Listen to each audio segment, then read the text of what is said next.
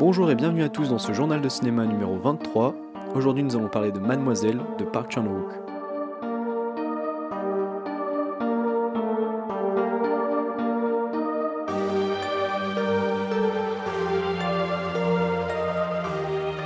Mademoiselle, c'est un film sud-coréen sorti en 2016 et réalisé par Park Chan-wook et avec dans les deux rôles féminins principaux Kim Tae-ri et Kim Min-hee.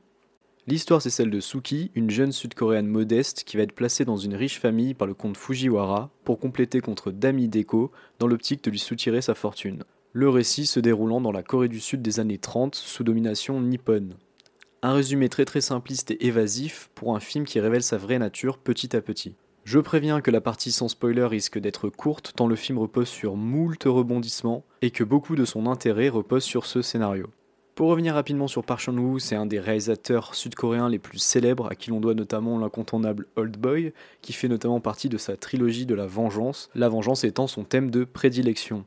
Je me suis rendu compte en préparant l'épisode que j'ai finalement vu assez peu de ces films, mais je peux vous recommander GSA, pas son plus connu, et qui est un très bon long métrage sur la zone démilitarisée entre les deux Corées.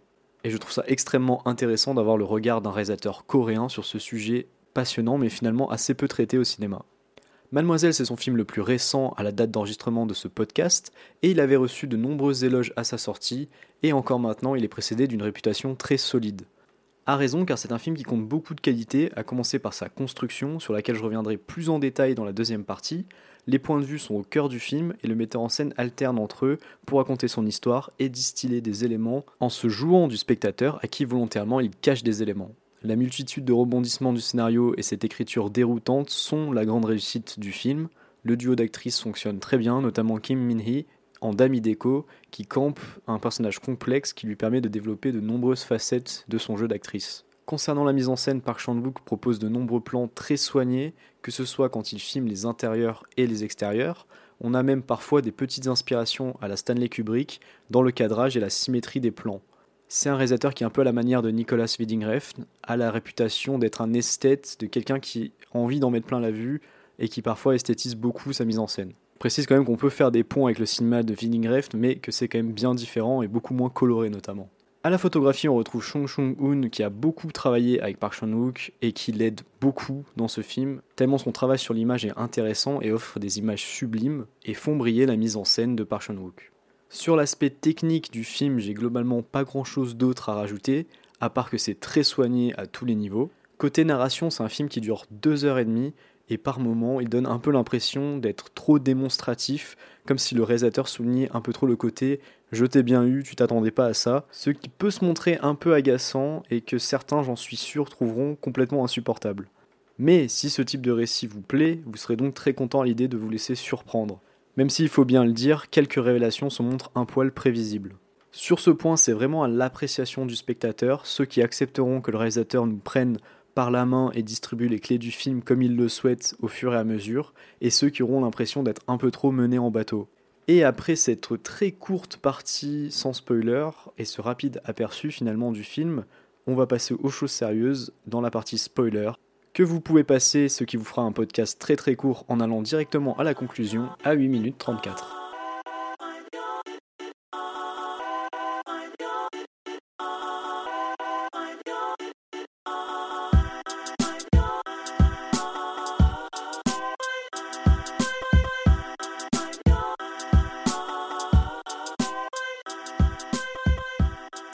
Et donc, partie spoiler, partie spoiler obligatoire pour parler d'un tel film.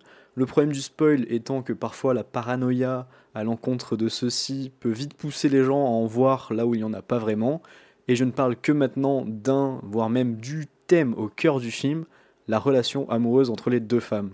Un élément qui peut très bien être connu avant de voir le film sans gâcher la moindre surprise, bien que le tout début ne laisse pas entrevoir nécessairement une relation qui ira dans ce sens, et je trouve que la construction de cette relation, elle fait un peu penser au portrait de la jeune fille en feu dans sa première partie, que ce soit dans l'aspect film d'époque, le couple qui mêle petite noblesse et classe inférieure, mais aussi évidemment le secret qui gravite autour et le fait que finalement la courtisane ait été imposée à celle de la classe supérieure.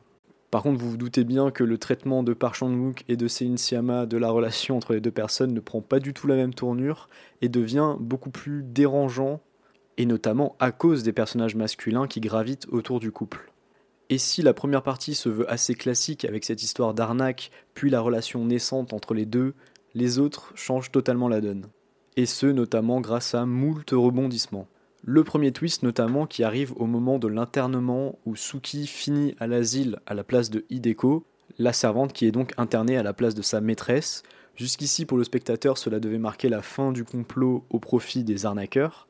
Entre la fin de cette première partie du point de vue de Suki et la deuxième qui bascule sur celui d'Hideko, on aura droit à une petite phrase en voix off qui fait le pont et qui nous laisse entendre finalement de la voix d'Hideko même qu'elle a été trahie par sa maîtresse. Et là, c'est une des fausses pistes un peu grossières et non nécessaires que Park Chan-wook nous sert tout le long du film.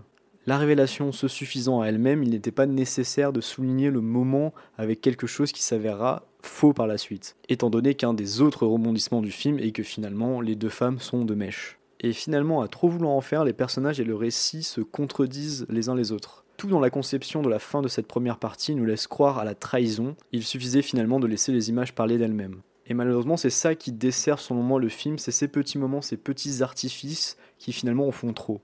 Et malgré toutes mes critiques, c'est peut-être le meilleur moment du film parce que cette révélation prend une direction inattendue à un moment où on pense que finalement l'histoire va continuer tranquillement, et bien le réalisateur nous ramène en arrière pour cette fois nous proposer un nouveau point de vue, mais également pour renverser complètement la personnalité de Hideko, qui va passer du rôle de dame recluse et innocente à une personne beaucoup plus calculatrice et dominatrice.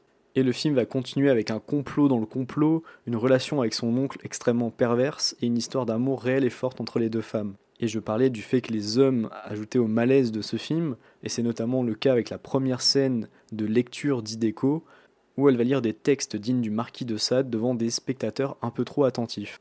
Le film serpente aussi dans des thématiques un peu BDSM, en vérité totalement BDSM, et c'est là que la thématique de la vengeance fait son entrée avec le business de l'oncle, et l'exploitation de Dame Hideko, et qui, après avoir détruit quelques ouvrages explicites, réussira à s'émanciper et à s'échapper. Et justement, en parlant de thématique, je trouve que le film s'enlise peu à peu à cause de son ambition, trop de rebondissements, une envie de raconter toujours plus de choses et d'en rajouter, et finalement la fin de la deuxième partie et la troisième affaiblissent le film.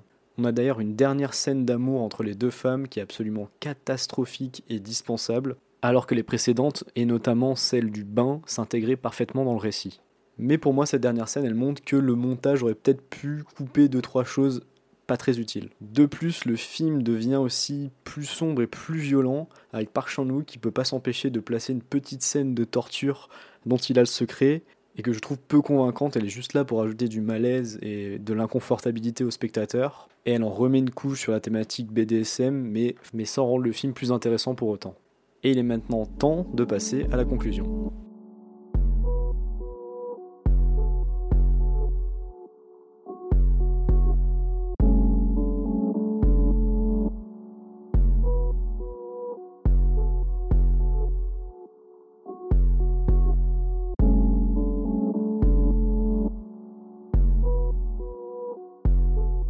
Alors, est-ce que je recommande Mademoiselle de Park Chan-wook?